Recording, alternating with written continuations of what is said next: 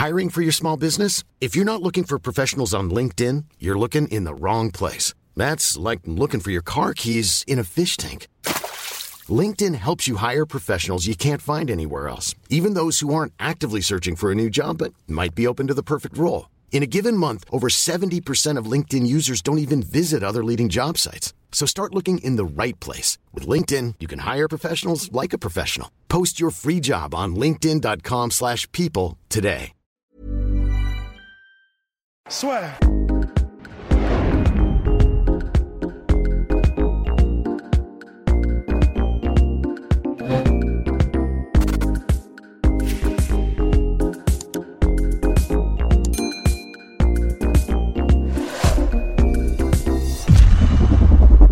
Bonjour à toutes et à tous, bienvenue dans le podcast La Sueur. Bonjour Paul Domso. Bonjour mon cher host. On va s'intéresser à Tony Ferguson qui a accepté le challenge de Michael Chandler. Wouhou Donc il veut revenir avant la fin de l'année 2020 face à Michael Chandler. Michael Chandler, ancien champion du Bellator, recruté par l'UFC.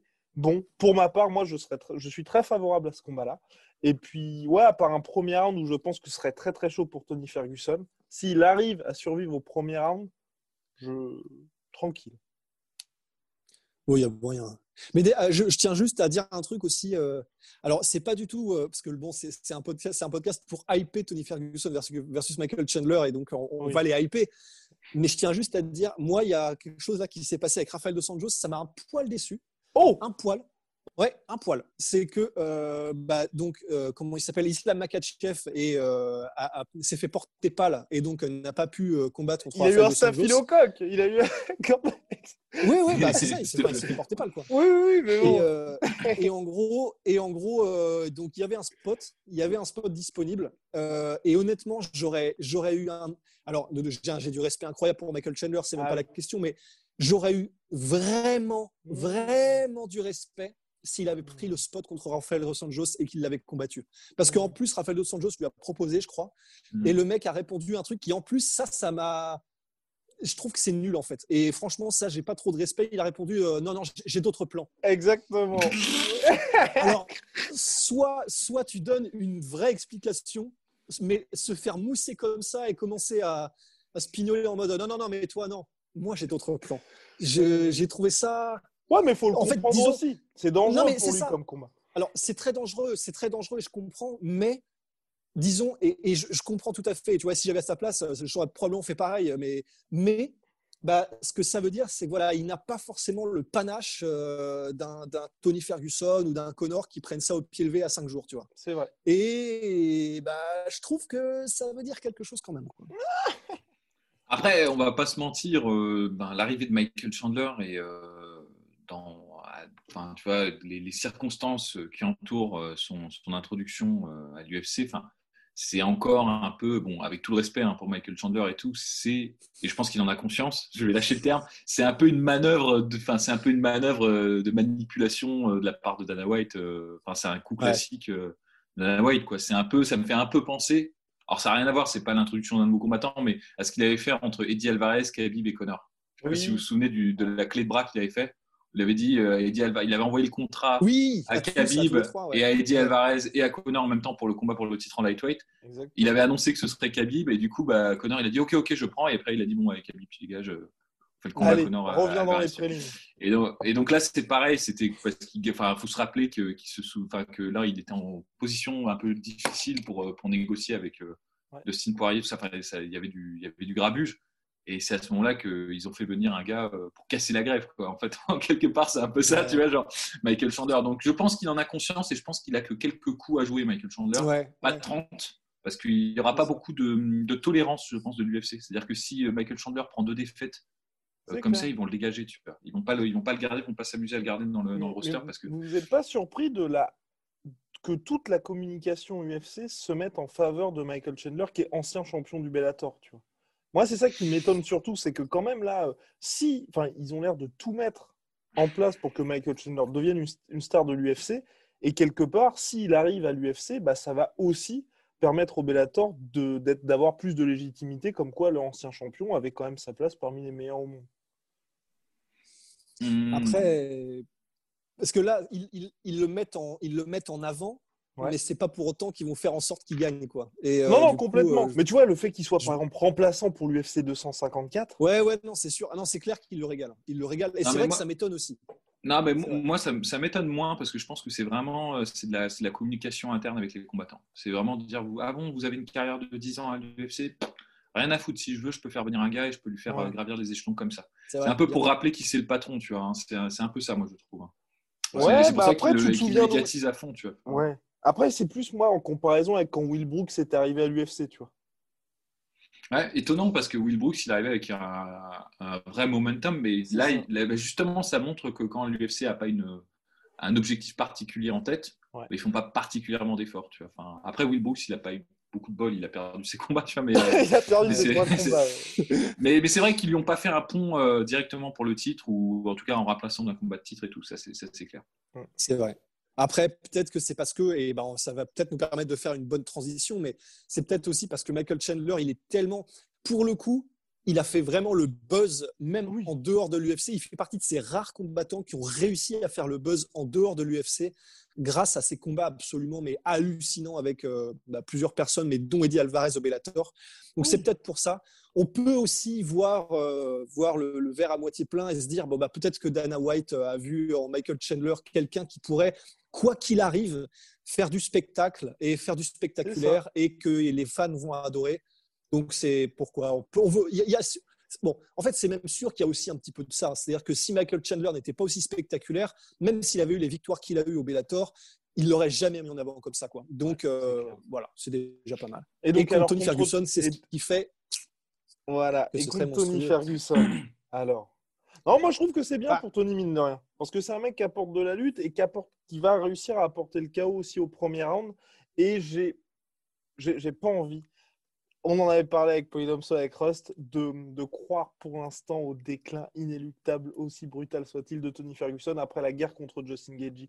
Et je pense que Michael Chandler, c'est une belle étape intermédiaire pour savoir si physiquement il est toujours présent ou pas. Mais sans avoir un mec qui, sur la durée, sur cinq rounds, peut vraiment te mettre en danger. Il aura un round où je pense ça va être très, très, très, très, très chaud. Et ensuite, là, il pourra vraiment faire du Tony Ferguson. Et s'il arrive à passer ce round, c'est qu'il est toujours là. Après, je vas-y, vas-y. Je, m'aligne sur ce que dit Guillaume. Je pense que stylistiquement, c'est un match qui favorise quand même plus Tony Ferguson. Euh, pour plein de raisons. Euh, Tony Ferguson n'a pas particulièrement de difficultés contre les, les, les, mecs qui, qui, ont une grosse lutte. C'est pas vraiment là où il galère. C'est pas, c'est pas sa kryptonite. Hein. Il, a, il, a, déjà combattu des lutteurs et il a un dos, un dos, suffisamment efficace et il a une façon de gérer le combat quand il est au sol qui lui permettent d'infliger beaucoup de dommages et surtout de maintenir euh, le, le, grappleur qui est en position dominante en activité constante. Il n'y a jamais un moment quand tu es contre Ferguson où tu peux te laisser dans la garde ou passer en half guard et tu vois et temporiser histoire de reprendre ton souffle. Pas possible. Il travaille trop. Il travaille avec la rubber guard, il travaille aussi avec la butterfly guard pour changer de, position et pour te frapper. Ouais, et puis même il est tout le temps actif avec les coudes et tout. C'est ça, euh, il te laisse jamais tranquille. Alors bon, il n'a pas le, il lui manque, à mon avis, pour que ce soit parfait, les, sweeps de Mansour Barnaoui. Alors là, ce serait, là, ce serait vraiment cauchemardesque. Mais il a toutes ces tentatives de soumission, il te fout jamais la paix. Et en plus de ça, il n'a pas le côté euh, faut absolument que je me relève, faut absolument que je scoute à la cage et tout. Il fait quasiment jamais ça. Ça lui arrive même d'attaquer des soumissions euh, qui sont infaisables sur le dos. Genre, par exemple, je ne sais plus si c'est contre Castillo où il tente une Dark Choke, mais à partir du dos. C'est un truc. Enfin, donc, c'est complètement aberrant. Donc, là-dessus, c'est pas mal parce que c'est quand même le gros point fort de Michael Chandler. Il y a beaucoup de mhm. victoires qu'il a eu parce qu'il a ce, net avantage en lutte et en pression au top. Euh, autre avantage de Ferguson sur Chandler, ce sera la longe. Ça, ça va être, eh euh, ça va être euh, un truc énorme. Et surtout la longe de bras, mais aussi la longe de jambes. Il kick beaucoup et je vois beaucoup les, les front kicks gagner beaucoup, enfin marquer beaucoup de points contre un mec comme Chandler qui est un peu, il est direct, lui, il rentre dans le tas. Tu vois, il a pas, il, il change pas de d'angle et tout. C'est pas un mec qui, qui, fait beaucoup de déplacements latéraux, donc ça peut vraiment marcher.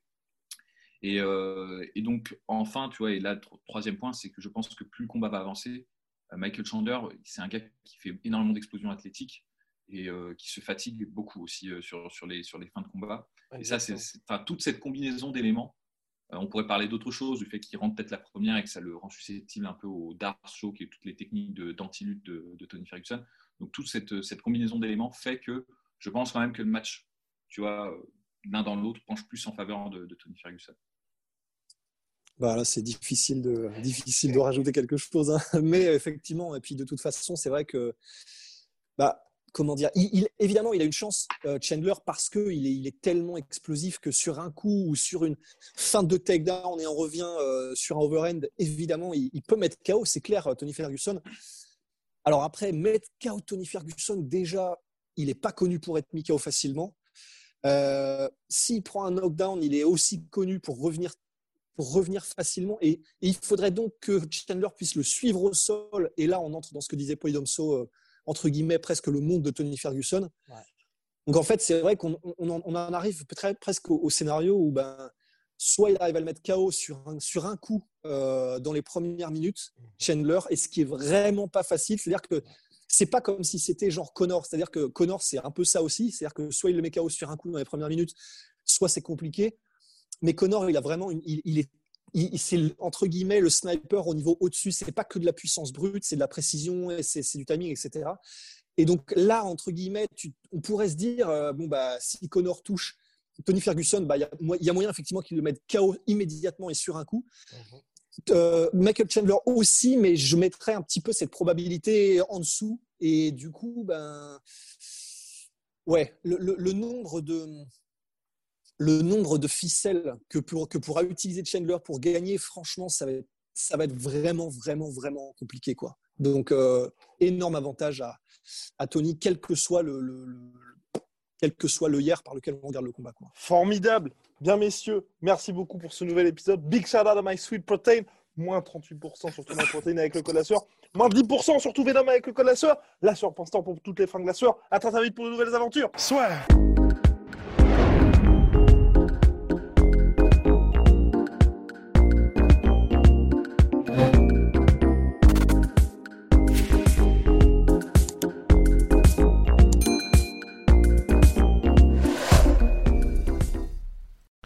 Et voilà, c'est la fin de votre épisode du podcast La Sœur. Si ça vous a plu, n'hésitez pas à nous mettre les 5 étoiles sur Apple Podcast ou sur Spotify. Vous pouvez aussi nous laisser un petit commentaire, ça nous aidera beaucoup.